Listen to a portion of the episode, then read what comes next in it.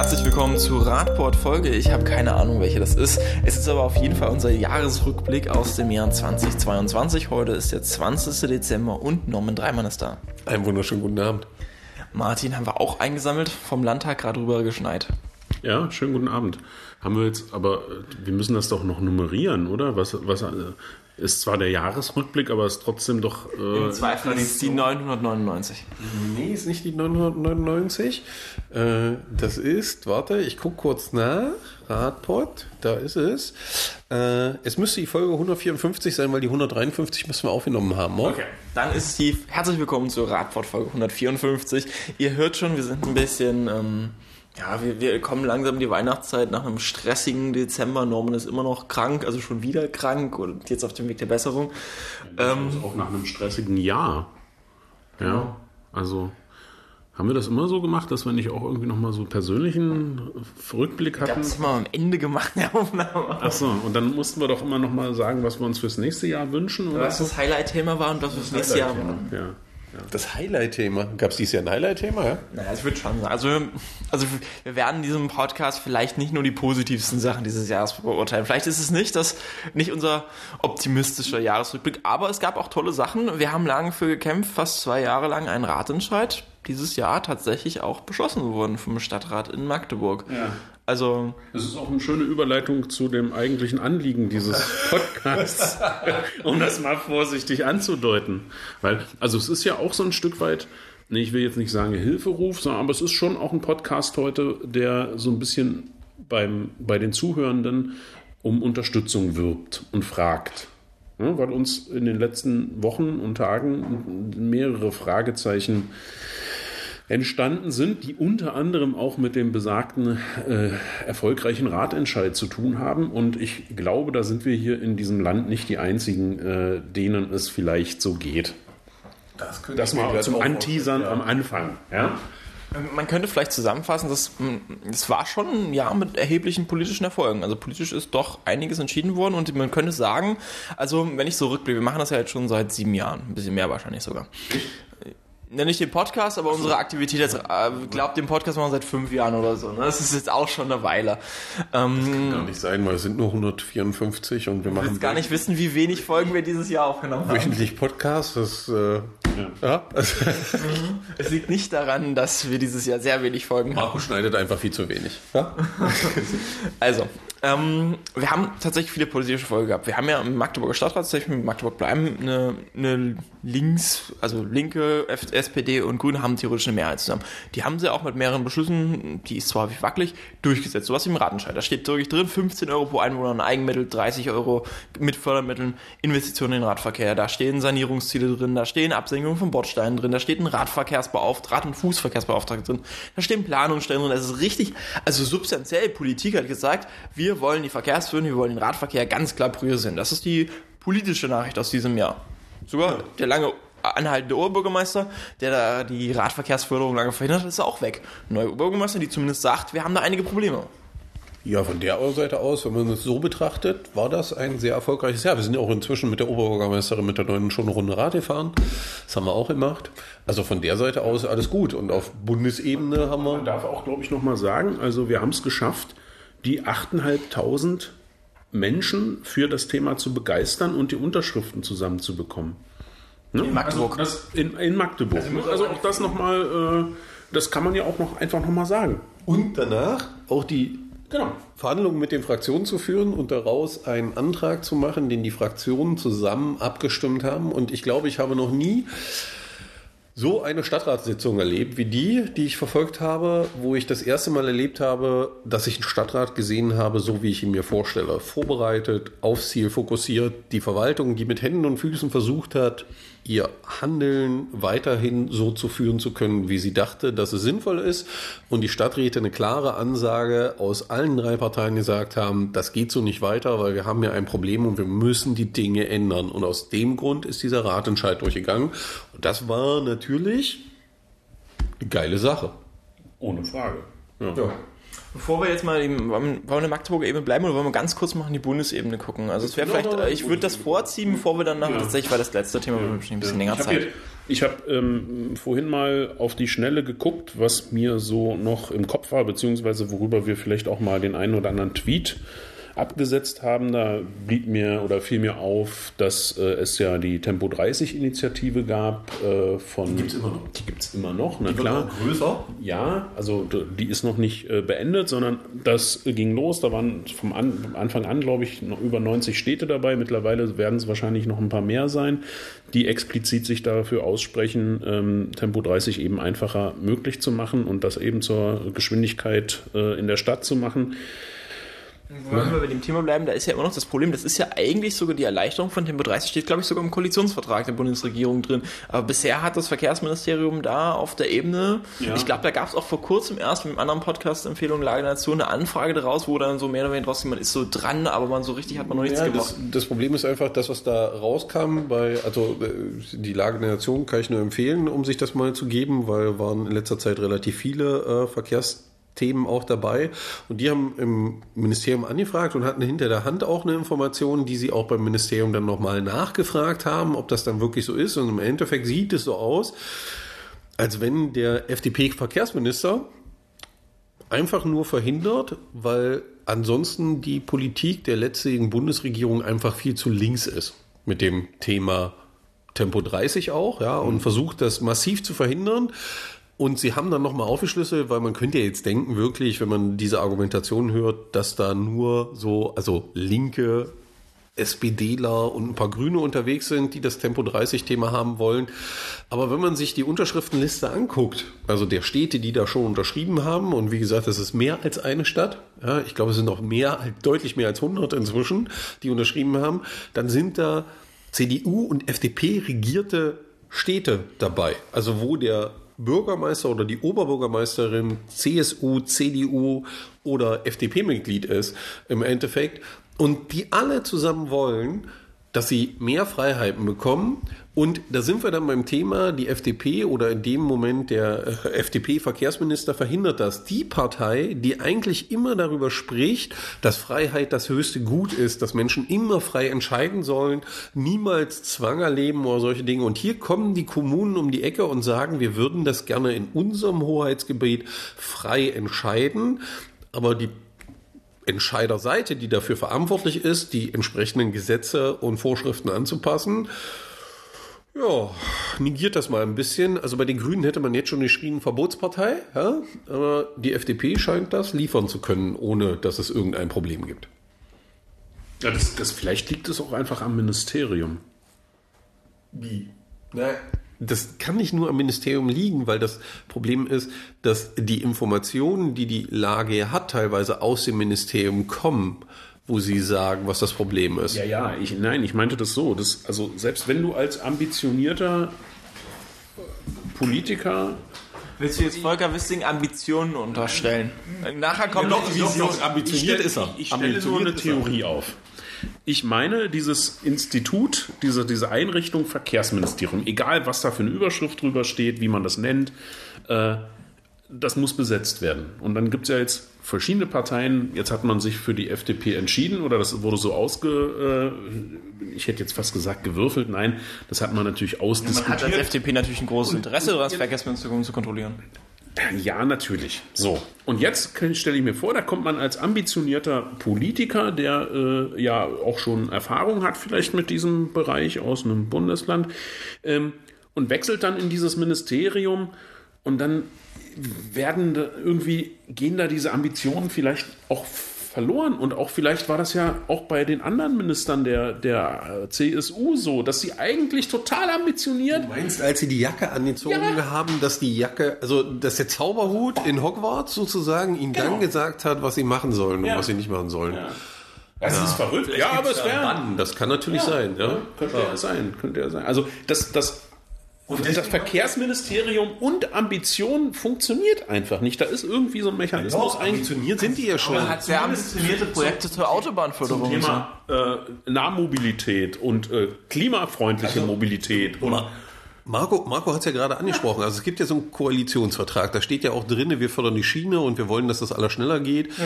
Und das, was jetzt überbleibt, was man aus dem Ministerium hört, ist, ja, es muss schneller gehen, dass wir noch schneller Autobahnen bauen. Ja? Damit also weniger Einsprüche und man noch schneller Autobahnen bauen kann. Lustig ist, ich kann das jedem nur empfehlen, mal so eine Karte zu googeln mit den Autobahnen in Europa und die sich für jedes Land anzeigen zu lassen es wird ein lustiger Erkenntnisprozess zu dem Thema, weil ich glaube, in Deutschland gibt es fast keinen Fleck, wo nicht eine Autobahn lang geht, die lang gebaut ist, wo man sich schon die Frage stellen muss, warum muss ich da jetzt so eine Autobahn bauen? Ja, also das verrückteste Projekt ist ja, ja glaube ich, die A100 in Berlin oder so, die man mitten durch die Stadt weiterziehen will, weil so eine Autobahn in der Stadt macht ja so eine Stadt erst richtig lebenswert.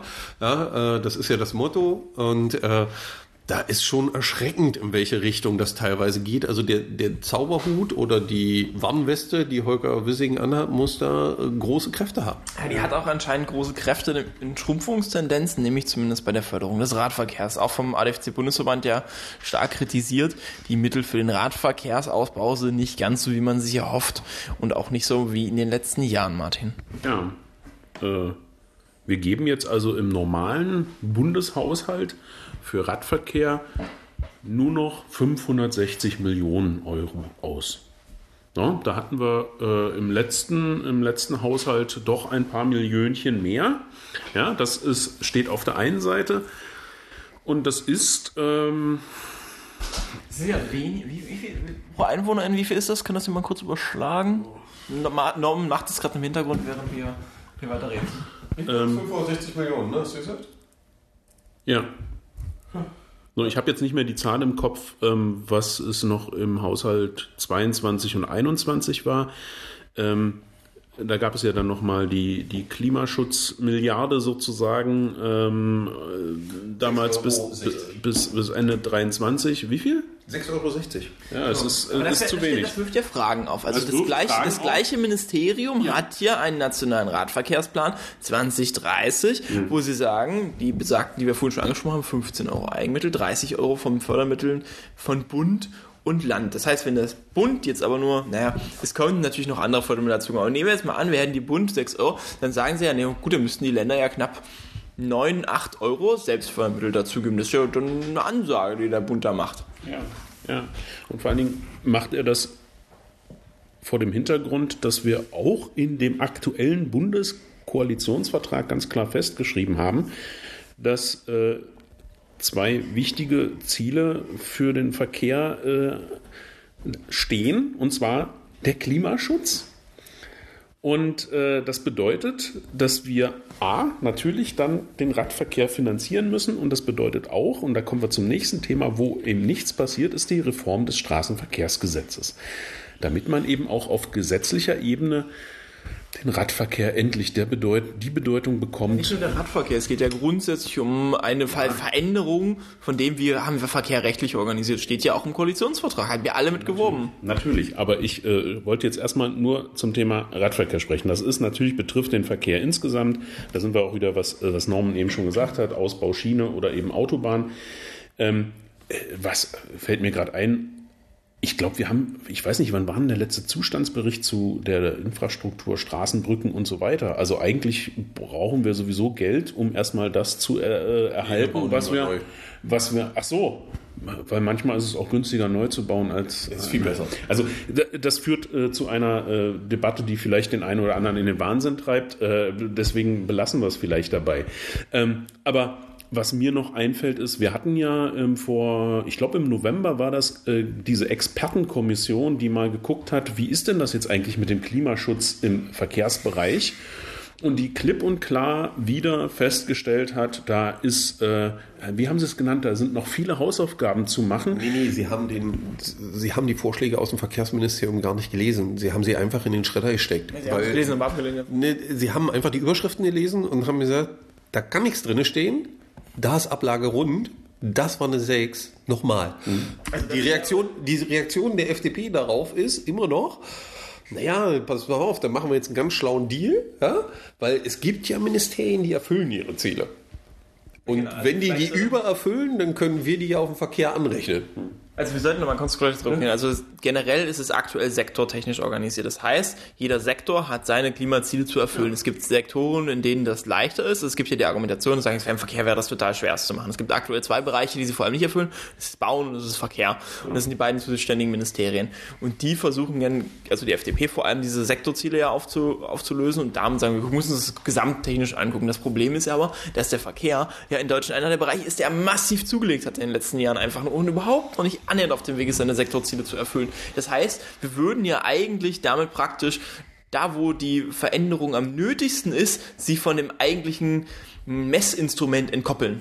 Ja, und da sind wir dann wieder bei dem Straßenverkehrsgesetz, weil da steht eben nur die Flüssigkeit und nicht nur, also Flüssigkeit und Sicherheit des Verkehrs drinne, da hat man ja schon ein bisschen dran geschraubt, aber es werden überhaupt nicht solche Ziele aufgemacht wie Klimaschutz, ja, Urbanität, also lebenswerte Städte, solche Dinge, das steht dort als Zielsetzung nicht drin. Das heißt, damit kann ich auch nicht argumentieren, wenn ich Planer bin, sagen zu können, ich nehme die Straße jetzt raus und widme diese Straße für den Autoverkehr zum Beispiel, um das machen zu können, müsste das im Straßenverkehrsgesetz stehen, macht es nicht. Wir haben aber einen Verkehrsminister, der sich hinstellt auf Veranstaltungen und da irgendwas erzählt von, der Großteil der Menschen in diesem Land lebt auf dem Land und die Städter würden einen Kampf gegen diese Menschen auf dem Land führen. Also da, da, wird versucht aufzumachen, dass es dafür gar keine Mehrheiten gibt.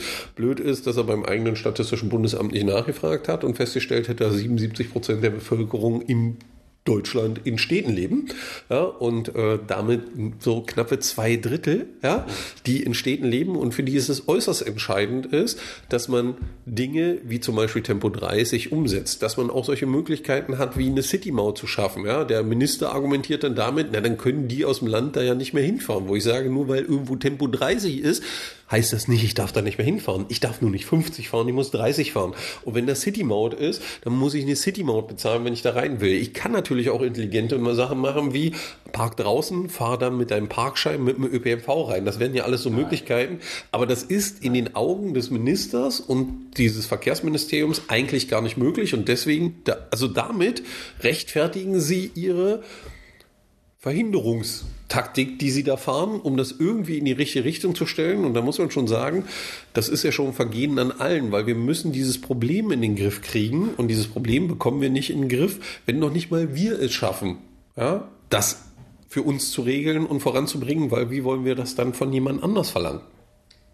Exakt. Man, man, könnte jetzt mal tatsächlich, wenn wir aus der deutschen Frustration jetzt mal kurz rausgucken, gucken wir mal, was machen denn die anderen? Das sind ja tatsächlich, wir haben dieses Jahr auch wieder darüber berichtet, unsere internationalen Ausflüge sind ja doch sehr beliebt. Wir waren, haben nach London geguckt, ambitionierte Ziele, 20, 30, Klimaneutralität, massive Flächenumverteilung für Radverkehr. Die haben in den letzten Jahren, also man muss bedenken, das ist eine Stadt, die hat in den letzten Jahren schon so viel Fläche umverteilt. Die haben massiven Radausbau gemacht und die sagen, nee, wir sind immer noch nicht da, wir müssen noch ganz viel machen. Paris das gleiche. Also wir sehen es ja, alle anderen Metropolen, alle anderen äh, großen europäischen Staaten um uns herum, die tun diese, diesen Wandel, die ziehen den durch. Das geht sogar in den USA teilweise so weiter, in New York und so weiter. Die haben alle, genau. wir haben immer darüber berichtet, massive Investitionsprogramme ja. in Radverkehr, nachhaltige Mobilität. In und Deutschland auch, tut sich wenig. Die auch schnelle Lösungen fabrizieren. Also wenn man in die USA guckt, also ich kann das nur empfehlen, es gab ja diesen, ich weiß gar nicht, wie hieß denn das, was der ADFC veranstaltet hat letztens. Das Symposium. Das Symposium. Ich kann nur jedem empfehlen, dieses Symposium sich anzugucken mit den äh, Berichten der äh, verschiedenen Städteplaner, die aus allen Bereichen der Welt da waren, unter anderem auch aus den USA gezeigt wird, dass man relativ einfach und simpel Flächen umverteilt. Aber wenn man sagen muss, der Bericht aus Texas, da war jetzt noch nicht ja, da. Ne? Ja, aber der Punkt ist der, wir wissen auch, von was für einem Land wir reden im Endeffekt. Und äh, diese Bemühungen, die da gegangen werden, gehen alle in die richtige Richtung. Und wenn man sich dann andere Städte anguckt, die einem vielleicht gar nicht so ein Begriff waren bis dazu, äh, mir fällt da immer dieser Bericht aus Gent äh, in Belgien ein, ein. Es war unfassbar, was die abgeliefert haben. Das, das Interessanteste von dem, mich war an dem Punkt, dass die ja angefangen haben, als wir angefangen haben, 2015 glaube ich angefangen, genau. ihre Stadt komplett radikal umzugestalten. Und als ich den Beitrag gesehen habe, fragte ich mich eigentlich, hm, sind wir vielleicht nicht radikal genug in unserem Ansatz? Weil die haben ja nicht gesagt, wir machen nicht so Stückwerk, bauen da einen Radweg, sonst irgendwas. Weil der hat ja argumentiert mit, ähm, alle sagen immer, du musst erst die Radinfrastruktur an, ausbauen, damit die Leute kommen. Und der hat gesagt, wir haben überhaupt kein Geld, diese Radinfrastruktur auszubauen. Wir haben gesagt, wir machen jetzt erstmal die Straßen zu. Die Innenstadt einfach zerteilt, dass diese Sachen nicht mehr direkt erreichbar waren, dass du nicht mehr durch jede Straße mit dem Auto durchfahren kannst. Und dadurch ist der Radverkehrsanteil oder der Fußverkehrsanteil drastisch gestiegen. Genau. Danach hat man die permanenten Änderungen gemacht. Genau. Man hat erstmal, und das ist ja in allen Städten so, wo man sieht, dass es vorangeht, man hat erstmal mit Provisorien gearbeitet. Man hat sich klar gemacht, welches Ziel will ich verfolgen, wo möchte ich hin. Und dann ist man nicht losgegangen, hat gesagt, ich brauche jetzt eine Milliarde Euro, um das alles umzubauen und dann machen wir noch 26 Jahre Planung, so wie das in Deutschland ist. Ja, und dann gibt es auch ein Straßenverkehrsrecht, was dir gar nicht die Möglichkeit gibt, die Straße einfach zuzumachen, sondern die haben dann einfach einen Plan aufgestellt, haben gesagt, wir machen die, die und die Straße zu und gucken, wie das dann läuft, genauso wie Paris die Schnellstraße einfach Widmet hat. Und in Gent hat man es in einer Nacht- und Nebelaktion dann durchgezogen. Also Nacht- und Nebelaktion, man hat es vorher angekündigt, man hat das vorher geplant und hat dann innerhalb von einem langen Wochenende den Status quo komplett einmal auf den Kopf gedreht und hat gesagt, okay, ab heute ist alles neu und wir gucken uns mal an, wie das läuft. Und hat es dann nachgeschärft. hatten sechs Monatszyklen, den sie mal optimiert haben. Das Genau. war gleich so der. Aber sie, sie, sie haben im Prinzip einen großen Sprung gemacht. Und ich kann das wirklich nur empfehlen, sich anzugucken, weil das war einer der Punkte. Und der andere Punkt, der dabei rauskam, der immer wichtig ist, ist, dass es eine Verwaltung gibt, die versteht, dass sie diesen Auftrag annehmen muss war ja- und durchsetzen das muss. Interessante war ja der Beitrag äh, zu Gent, der im ADF-Symposium gehalten wurde, der wurde vom Baubürgermeister gehalten, also der von dem, der für Verkehr zuständig war. Und das Interessante war, dass der ja ins Amt gekommen ist damals und gesagt hat, ich habe eine Vision und hat sich gefragt, wie schaffe ich dieses Ziel zu erreichen. Und das ist etwas, was ich zum Beispiel in Magdeburg und vielen anderen Städten hier nicht sehe, dass ein ähm, Baubeigeordneter oder Baubürgermeister ins Amt kommt und sagt, ich habe diese Vision für die Stadt und ich möchte das erreichen, sondern das ist eher so eines, ich habe jetzt eine sechs Jahre, äh, sieben Jahre Amtsperiode und ich verwalte mal runter, was da so da ist. Aber ich, also das ist ja ein ganz anderer Ansatz, zu verwalten oder Ziele zu erreichen zu wollen, sich zu fragen, wie schaffe ich dieses Ziel zu erreichen? Ja, das war ja wieder, äh, äh, also äh, nicht der Kollege aus Berlin war genauso wie unser Baubeigeordneter, äh, sondern auch der Berliner hat das ja gezeigt. Mit Mit also seiner, Berliner Verwaltungs... Genau, der Chef der, ich weiß nicht welcher äh, Stadtteil es war, äh, irgendwo wo die Dingsbrücke ist, egal, guckt den Bericht, wo man auch gesehen hat, Verwaltung kann völlig anders an der Stelle, sondern sie kann sich ein Ziel setzen und kann es mit den ihnen gegebenen Mitteln auch in Deutschland umsetzen und dafür sorgen, dass die Situation für den Umweltverbund sozusagen besser wird und es zu einer nachhaltigen und nötigen Änderung kommt. Und das geht überall auf der Welt, nur hier scheinbar nicht. Also hier ist meine Logik ja inzwischen, also die Elbe fließt das Wasser hier nicht runter, sondern die Elbe, also das Wasser fließt hier die Elbe hoch scheinbar. Äh, Das ist immer wieder ein Ding, was wir hören, wo man sagen muss, unfassbar, was hier abgeht. Ich wollte noch, weil wir vorhin ja 2015 irgendwie die Jahreszahl schon mal hatten, ähm, ich wollte noch mal auf eine andere Stadt verweisen, die auch, so wie wir es oder ihr eben schon beschrieben habt, Ambitionen hat und die auch einfach umsetzt. Oslo. Wir haben ja, äh, wir stehen jetzt zum Jahreswechsel, wir haben dann äh, 2023 und die Stadt Oslo will 2030, also in sieben Jahren, klimaneutral sein. So, und das ist natürlich jetzt auch, äh, das ist ein ambitioniertes Ziel. Die haben ja 2015 schon damals angefangen, darüber haben wir dann auch immer mal wieder in, äh, informiert, ähm, komplett Autos aus dem Zentrum rauszunehmen, haben dann plötzlich deswegen äh, Vision Zero erreicht. Ne? Ähm, keine Verkehrstoten mehr in dieser Stadt, weil man eben den Autoverkehr äh, raushält. Ähm, und jetzt haben sie eben nachgelegt und ähm, ja, jetzt gehen sie diesen Weg äh, Klimaneutralität auch im Verkehr. Das heißt also, da kommt eine City-Maut beziehungsweise wird ausgebaut. Parkplätze werden gestrichen, ähm, die ÖPNV-Flotte auf Elektro umgestellt und ähm, zusätzliche Fahrradwege werden gebaut. Und das, da sieht man wieder, da hat jemand, also das, das Stadtparlament sozusagen Gestaltungswillen, die haben ein Ziel und die haben das Ziel, sie wollen die erste Stadt der Welt sein, die so früh wie möglich klimaneutral ist. Und ich würde fast einen nicht unbeträchtlichen Betrag verwetten, dass sie das auch schaffen, weil sie es wollen und sich nicht mit irgendwelchen Ausflüchten äh, rausreden ständig, sondern weil sie das einfach als Ziel haben und verstanden haben, dass es auch funktioniert und dass es der Stadt auch gut tut. 600.000 Einwohner hat die Stadt, das ist. Hm? Es geht auch anders. Ja, dann äh, kommen wir noch, haben wir noch was auf der Bundesebene irgendwas, was wir vergessen haben, wo wir sagen, das hätte noch passieren müssen. Wir haben über die STVO-Novelle gesprochen, die nicht kam. Wir haben über die äh, Mittel für den Radverkehr gesprochen. Wir haben über das grundsätzliche Dilemma mit dem Beschleunigung für Schiene und so weiter gesprochen, wo es dann bei, auf die Dings ja. gehen. So haben wir auf der Bundesebene irgendwas vergessen. Also das Fazit für die Bundesebene ist, denke ich, ein naja, also man hätte sich mehr erhofft. Also besonders mit SPD und Grünen in der Regierung hätte man, denke ich, sich mehr erhofft. Das ist, wie wir damals schon sagten, dass das Verkehrsministerium in, SP, äh, in die FDP gegangen ist, ist ein großer Verlust gewesen dafür die Verkehrswende.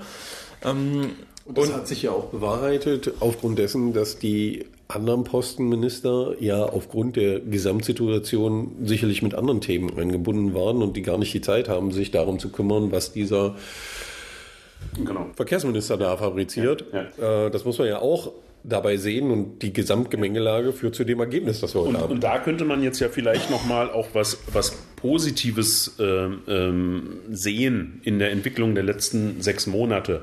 Ja, also wenn wir anschauen, was wir Du hast es gesagt, der Fokus hat sich komplett verschoben. Wir haben da einen Krieg in unserem, äh, in unserem äh, Europa.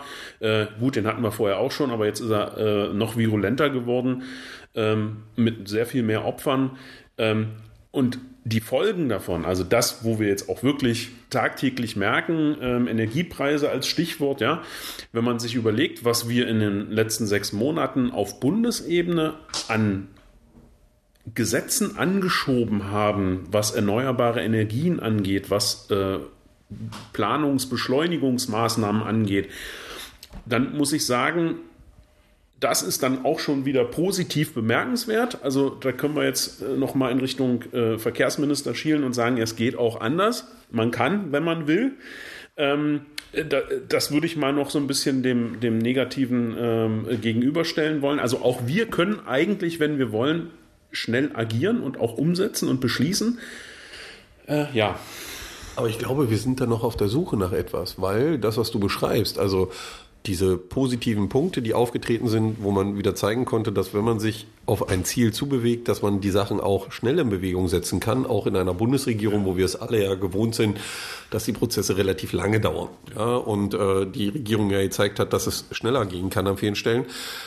Da scheint aber im Verkehrsministerium noch nicht der richtige Druckpunkt gefunden zu sein, weil auch die Veränderung kam ja erst durch wirklich große Schmerzen für alle Beteiligten. Wobei man sagen muss, sie ist auch nicht perfekt. Also die Energiewende schaffen wir jetzt nicht komplett. Also die, das, das sind immer noch die Neuerschließung diverser fossiler Energien im, auf dem afrikanischen Kontinent und so. Noch, ne? Definitiv wird das noch zu Diskussionen führen, aber wir können eins festhalten. Es ist auf jeden Fall mehr Bewegung drin in dem ganzen Haufen als wir es viele Jahre davor erlebt haben. Mhm. Ja, also so viel Bewegung habe ich in einer Bundesregierung in der Geschwindigkeit noch nie gesehen. Mir ist völlig klar, dass dabei Dinge nicht perfekt laufen und es Leute geben wird, die jetzt auch auf dem Podcast sagen, aber das ist scheiße, weil das funktioniert nicht so. Definitiv. Aber es treten Veränderungen ein und es wird nicht der Status quo gehalten. Und es gehört dazu nun mal, wenn ich Dinge ändere, dass die manchmal nicht so funktionieren, wie ich mir das vorstelle oder wie wir uns alle das vorstellen, dann gehört es auch dazu, da nochmal drauf zu gucken und nachzujustieren. Und das traue ich in dem Punkt denen, die da Verantwortung tragen, eigentlich zu. zu also dem. Eher zu als der vorherigen Regierung. Eher zu als der vorherigen Regierung. Und was mich aber stört, ist, dass wir diese Bewegung, die nötig wäre, gerade in diesem wichtigen Verkehrsministerium nicht sehen. Und das ist das, was mir Angst und Sorge bereitet, weil die Situation die, vor der wir alle stehen, wird irgendwann vorbei sein und das andere Problem wird noch da sein, das wir lösen müssen. Und da muss Bewegung rein in das Thema. Deswegen wäre es schön, wenn der Wissing da mal nach rechts und links guckt und feststellt, da geht doch was und nicht den ganzen Tag äh, irgendwas faselt von äh, irgendwer kommt nicht in die Städte oder darf nicht mehr reinfahren. Beschließen wir unseren deutschlandweiten Block mal und schauen mal nach Magdeburg. Wir haben ja vorhin schon eingeleitet, eigentlich positive Entscheidungen. Wir haben schon angesprochen, Kommunalparlament, was ja in Oslo was wollte, das will es anscheinend in Magdeburg auch oder zumindest hat es mal für einen Moment durchdrücken können, dass es das will. Ähm, wir haben vorhin schon angedeutet, dass die Mehrheiten teilweise fragil sind und also in ihrer Langlebigkeit vielleicht nicht so nachdrücklich sind. Die Frage ist aber, es gibt ja so einen tollen Ratsentscheidsbeschluss, ähm, der ja wirklich massiv ist, 30 Euro. Andere Städte sind nicht annähernd an diesen ähm, Geldquellen oder diese Geldsummen und haben gigantisch ausgebaute Radinfrastruktur. Was passiert denn nun nach dem Radentscheid, Norman? Tja, also was passiert jetzt nach dem Ratentscheid? Äh, Die Stellung, also die Verwaltung hat. Stopp, leise. Ach ja. Wir könnten jetzt so ein Zirp, Zirp, Zirp einblenden. Ich habe das Nee, jetzt du müsstest noch, du müsstest noch so einen Hacken auf einer Tastatur machen, weil man hat sich natürlich die Zeit gemacht, äh, gegeben und hat äh, ein Dokument als Information in den Stadtrat gegeben, was denn jetzt mit diesem Ratentscheid ist, den man ja vor jetzt ein Dreivierteljahr, nee, Ja, also beschlossen ist am Anfang des Sommers oder so. Ne? Anfang des Also, Sommers beschlossen hat, äh, um mal über den aktuellen Status zu berichten, weil der Auftrag, den der, die Verwaltung bekommen hat, war auch einmal im Jahr darüber zu berichten. Und ich glaube, mit dem, dass sie einen Bericht geschrieben hat, sind wir schon bei dem einzig positiven und positiv erledigten Punkt der Aufgabenliste, äh, die die Verwaltung bekommen hat. also ich würde, glaube ich, heute nicht komplett die Verwalt die Stellungnahme auseinandernehmen. Ich glaube, dafür brauchen wir nochmal einen nächsten Podcast Anfang des neuen Jahres, weil wir uns damit nochmal intensiver auseinandersetzen werden. Aber man muss schon sagen, also, also für mich eines so der, der prägenden äh, Erlebnisse daraus war ja unter anderem, dass ich am Ende des Herbstes mit äh, Verwaltungsmitarbeitenden in leitender Position bei einer Veranstaltung war und die mehr oder weniger zum Ausdruck gebracht haben, dass sie diesen, also diesen richtungsweisenden Beschluss des Stadtrates nicht kennen. Und wenn eine Verwaltung, die ja eigentlich ausführendes Organ des Stadtrates ist, sich mit so einem, so einem richtungsweisen Beschluss inhaltlich nicht mal kennt, wenn man selbst in Leitungsverantwortung ist, dann stellt das für mich die Frage, wie ernst nimmt Verwaltung eigentlich Demokratie, wenn die Demokratie andere Sachen entscheidet als sie. Also auch daran gemessen zum Beispiel Radverkehrskonzept. Das Radverkehrskonzept ist ein langes Thema. Wir haben ja schon mal äh, früher darüber berichtet. Also man schiebt es jetzt seit 2012 auf. Und im Beschluss zum Ratenscheid steht drin, das Ding ist bis zum nächsten Jahr vorzulegen. Also vom Beschlusszeitpunkt bis hin zum gesetzten Ziel, also im Sommer nächsten Jahres, war mehr als ein Jahr Zeit. Ende diesen Jahres hat man jetzt vorgelegt, dass man das ja leider alles so nicht schafft und man sich frühestens Ende 2024 damit auseinandersetzen kann. Diese Stadt versucht bis 2035 klimaneutral zu werden. Der Stadtrat hat gesagt, ihr habt ein Jahr dafür Zeit.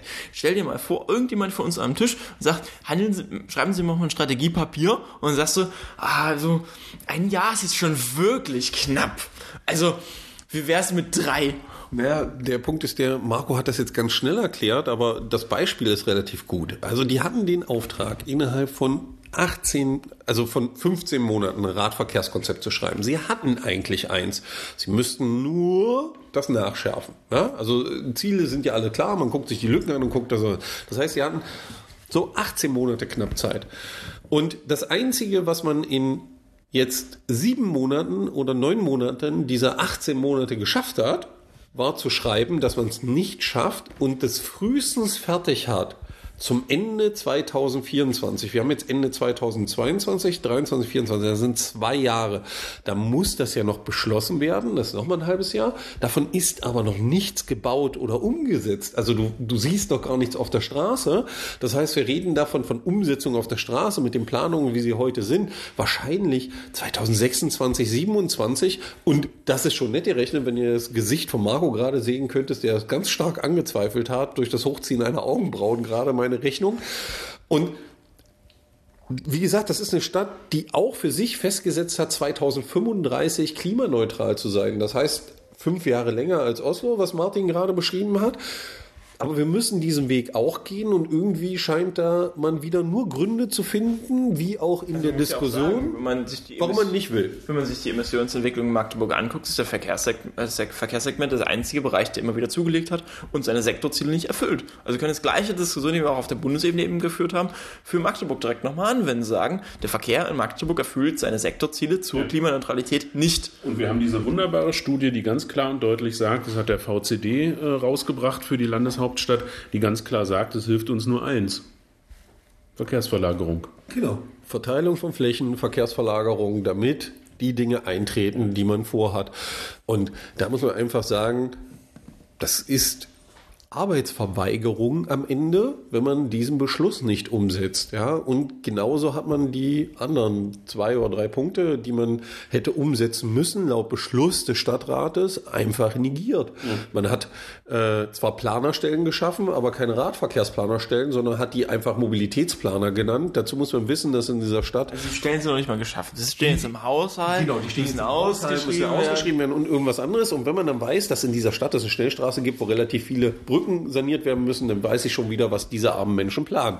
Weil das hat ja alles was mit Mobilität zu tun. Die machen nachhaltige Mobilität für E-Autos, da kommt eine Ladestation an den Markt.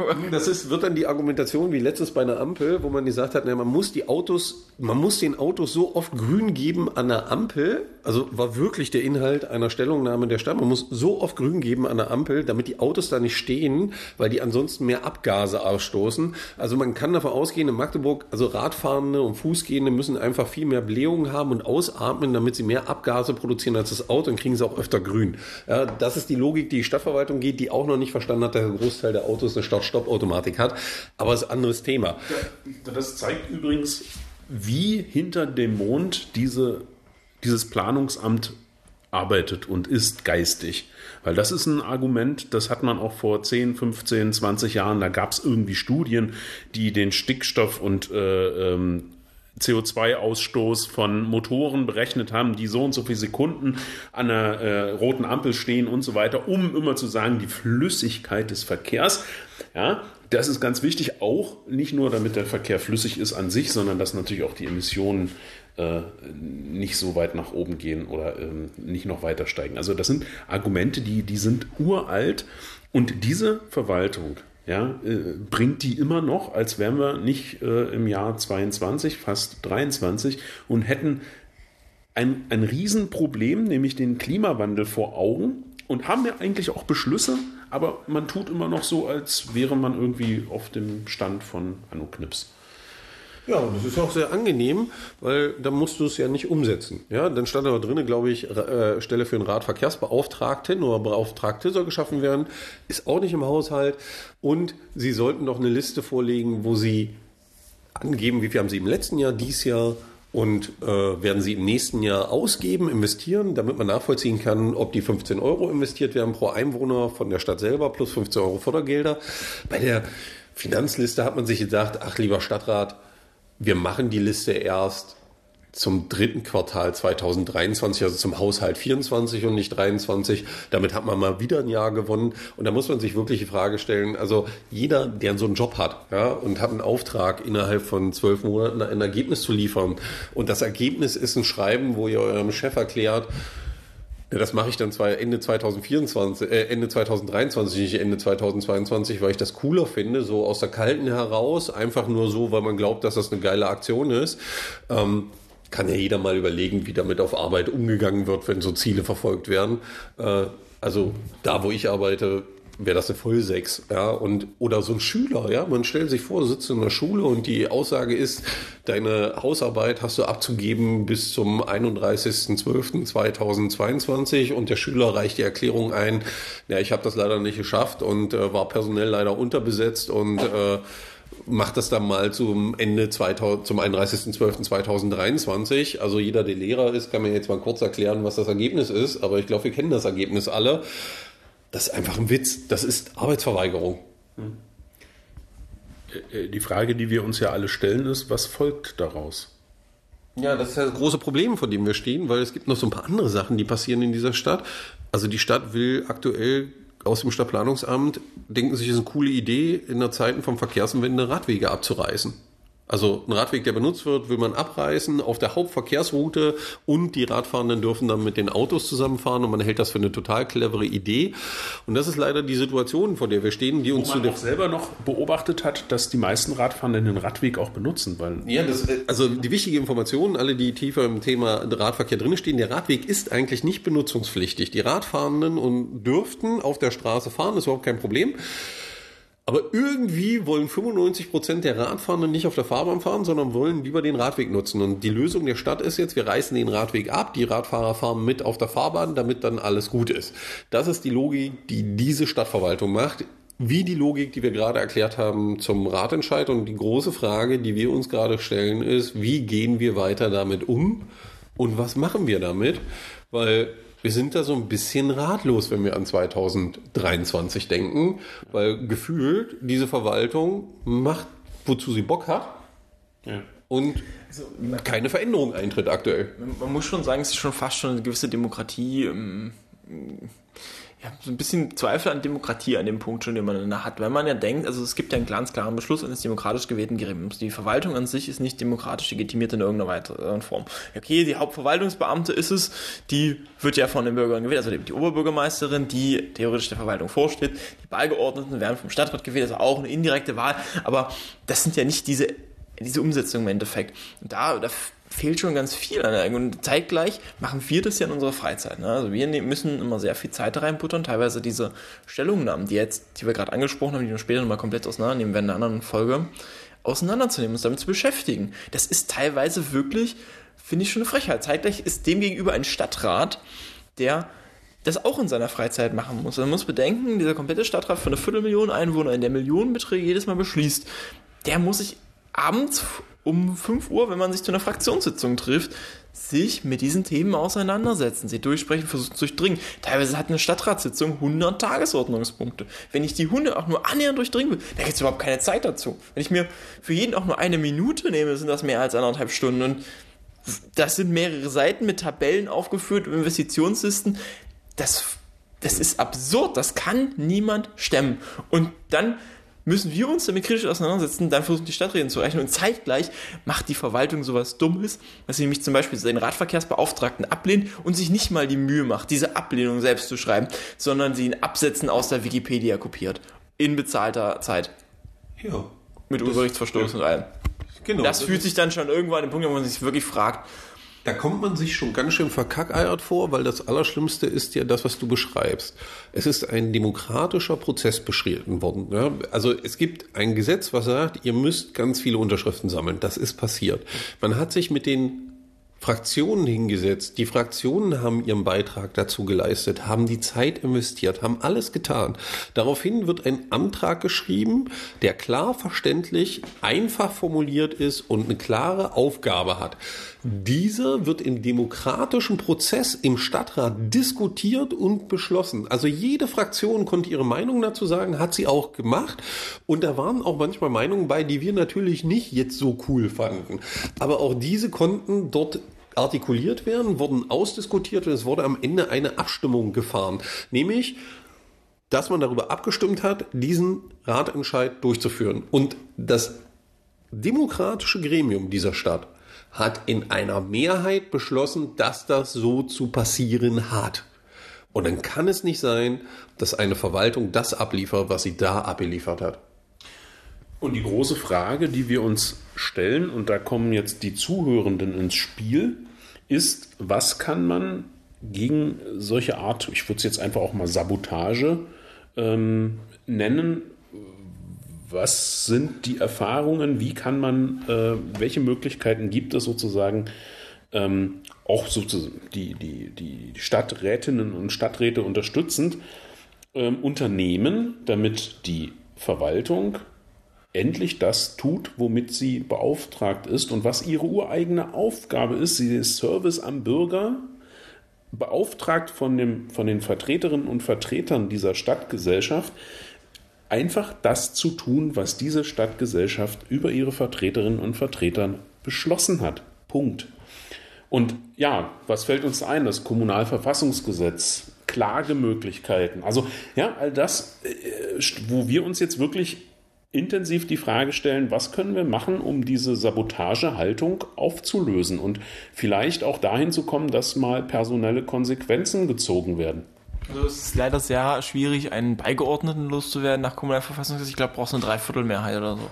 Es ist schon, ja, oder schon zwei alleine, schon alleine, das ist ja, also die Überlegung, die wir anstellen, also den Beigeordneten oder so, ob man da irgendwas machen kann. Er ist ja der Einzige, der im. Endeffekt genau. Verantwortung dafür trägt. Er trägt Verantwortung als Leiter dieses Dezernats. Genau, vielleicht kann uns ja irgendjemand aufklären oder schreibt uns einen netten Brief zu dem Thema, weil das Problem ist wirklich, was wir aktuell haben. Wir haben auf der einen Seite einen klaren Auftrag, den die Verwaltung hat und in unseren Augen verweigert die Verwaltung die Umsetzung dieses Auftrages durch Aufschieben, Verschleppen, nicht tun. Und die Frage, die im Raum steht, ist, welche Mittel gibt es, dagegen vorzugehen, weil das kann nicht die Zielsetzung von Demokratie sein. Eine Verwaltung soll natürlich gerne sagen, wenn irgendwelche Dinge nicht funktionieren, aber Man kann dort nicht drin erkennen in den Informationsgrundlagen, warum die Dinge nicht funktionieren. Sie sagen nur, es geht einfach nicht und wir wollen nicht. Genau, und über die Finanzseite haben wir noch gar nicht gesprochen. Das machen wir dann beim nächsten Mal ein bisschen intensiver. Aber auch das nicht begründen zu können, was man da tut, welche Maßstäbe man ansetzt, äh, das, das, das gehört für mich nicht dazu, zu also einem transparenten Handeln. Äh, ich habe Auftrag X bekommen und dann versuche ich ihn auszuführen und zeige auch, wie ich das getan habe, so dass es für alle nachvollziehbar ist. Warum tun Sie es nicht? Das ist die Frage. Also nur um das mal zu spoilern, wir haben die, die, die Informationen, die der Stadtrat bekommen hat über die letzten Jahre natürlich immer ausgewertet und grob kann man sagen, lag der Anteil der laut der Informationen, die die Stadträte hatten, der pro Einwohner pro Kopf investiert wurde, irgendwo zwischen 12 und 25 Euro in den letzten Jahren immer, in dem, was dargestellt wurde. Und die neueste Darstellung geht von einer pro Kopf Investition von knapp von 30 Euro aus. Ja, und dazu muss man nur eins wissen. Also ich habe leider nur die Zahl für 2018 gefunden. Wer noch nähere Zahlen hat, wir sind dankbar für jede Zahl, die wir finden können, was pro Einwohner in deutschen Städten in Radverkehr investiert wird und wie sich diese Zahl zusammensetzt. Amsterdam hat 2018 11 Euro pro Einwohner investiert. Ja, wenn die Stadt Magdeburg wirklich 12 bis 25 Euro und im nächsten Jahr 30 Euro investieren würde, ja. dann müssten wir hier von kleinen Amsterdam sprechen, klein Utrecht, klein, ja. was weiß ich, äh, Paris oder irgendetwas. Das Problem ist nur, irgendwie kommt das auf der Straße nicht an. Ja. Wir brauchen äh, sozusagen das kleine Kind, wie in dem Märchen des Kaisers neue Kleider, was dann jetzt irgendwann endlich mal ruft, ja, wo ist denn die ganze Radinfrastruktur? Ja. Gut, mit äh, dieser hoffnungsvollen Note müssen wir wohl das Jahr beenden. Ähm, ja, was sind die Erwartungen an? Gibt es noch irgendwas Positives aus diesem Jahr, was ihr mitnehmen wollt? Oder irgendwas, wo ihr sagt, darauf freut ihr euch nächstes Jahr schon? Oder das ist eine Erwartung, wo ihr denkt, das könnte nächstes Jahr noch gut werden, Martin? Also, da gibt es erstmal verschiedene, viele verschiedene Ebenen. Wenn ich so bei dem Thema Radverkehr, beim Thema diese Stadt bleibe, dann hoffe ich ganz stark, dass ähm, wir oder auch die äh, Stadträte ähm, Möglichkeiten und Wege finden, das eben skizzierte Problem wirklich aktiv anzugehen und äh, dass da eben einfach Veränderungen äh, passieren, dass natürlich auch der eine oder andere Punkt aus dem Stadtratsbeschluss umgesetzt wird, dass mal Klarheit in die Finanzen und die dort angelegten Maßstäbe, ähm, äh, in den Berechnungsmaßstäbe, ähm, dass da eben Licht, dass das transparent wird, Punkt. Ähm, ja, und dann gibt es noch ganz viele andere Ebenen, äh, wo ich mir was erhoffe, wo ich auch einfach weiter mit, äh, mit hoffnungsvoller Gespanntheit da in 2023 äh, schaue. Ähm, aber für diese Stadt würde ich mir wirklich wünschen, dass äh, in dieses ähm, in diese, dieses Sabotieren der, der, der Verwaltung, ähm, in dem Fall eben der, der, ähm, des, des Planungsamtes, äh, dass da Bewegung reinkommt, dass da die Grenzen aufgezogen werden, aufgezeigt werden und auch Konsequenzen folgen. Mhm. Ich würde meine Hoffnung, da du jetzt schon die kommunale Ebene abgedeckt hast, mal auf die Bundesebene richten. Ich hoffe mir ein bisschen. Ich habe nicht zu große Hoffnung drin, aber ich denke, das wäre ein wichtiger Knackpunkt, um auf Bundesebene wieder zu Bewegung zu kommen, dass wieder ein bisschen mehr zurück zur Klimabewegung kommen, die wir ja 2019 hatten. Also viele dieser Veränderungen, die überhaupt erst eingetreten sind, äh, sind ja aus dieser 2019er Fridays for Future Klimabewegung gekommen, die sehr stark unter dieser Corona-Einschränkungen gelitten hat. Und deswegen dieses ganze Momentum ein bisschen verloren hat.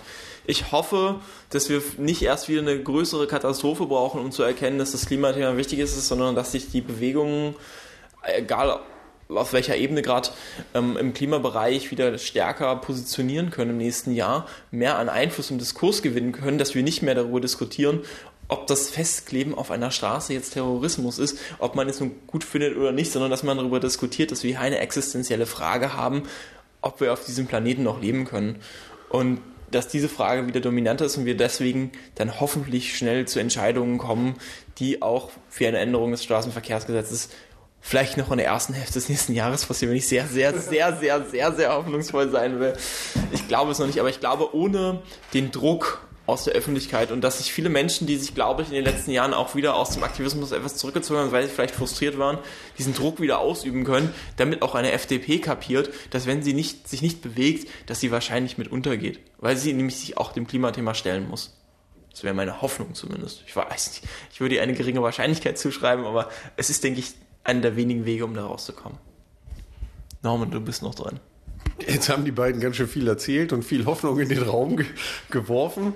Äh, ich kann das natürlich unterschreiben, dass ich diese Hoffnungen auch habe. Was ich mir wünschen würde, wenn ich mir was wünschen darf für das Jahr 2023 ist, auch wenn es ihnen allen immer äußerst schwer fällt ja, und sie da immer Schwierigkeiten haben, dass die Radfahrenden lauter werden. Also alle, die zur Verkehrswende irgendetwas beitragen, dass sie lauter werden, dass sie mehr auf ihre Stadträte zugehen, dass sie mehr die Verwaltung nerven und klar machen, dass sie die Sachen anders haben wollen.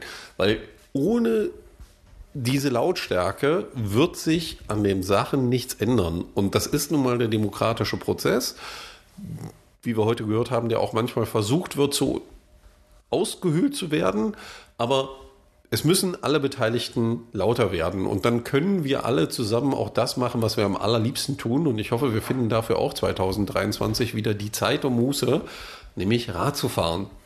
Ja, dieses Land zu erleben, unsere Städte zu erleben und die Schönheit an manchen Ecken zu entdecken, die man sonst nicht entdecken würde. Und in dem Sinne wünsche ich allen frohe Weihnachten und ein gesundes und frohes neues Jahr 2023. Ich ergänze da noch kurz einen Dank an all die E-Mails, die wir dieses Jahr trotzdem bekommen haben, obwohl wir wenig Pod gepodcastet haben, weil es viele Leute gibt, die uns doch mal auf die Füße treten, dass noch eine Folge kommt. Wir haben ziemlich viel Stress, wir haben ziemlich viel zu tun, privat, auch im ADFC, Kampf für den Radverkehr, aber jede dieser E-Mails ist, ähm, ich denke, das bringt uns allen ziemlich viel, um dann doch für die Motivation zu finden, äh, die nächste Aufgabe ist zu starten. Wenn man wieder akut irgendwie eine ist, Rückmeldung ja. hat aus der Bürgermeisterrunde oder wie auch immer, das hilft schon arg äh, und baut dann auf und zeigt eben, ja, äh, da ist, ähm, wir werden auch gehört und das ist auch, kommt auch gut an.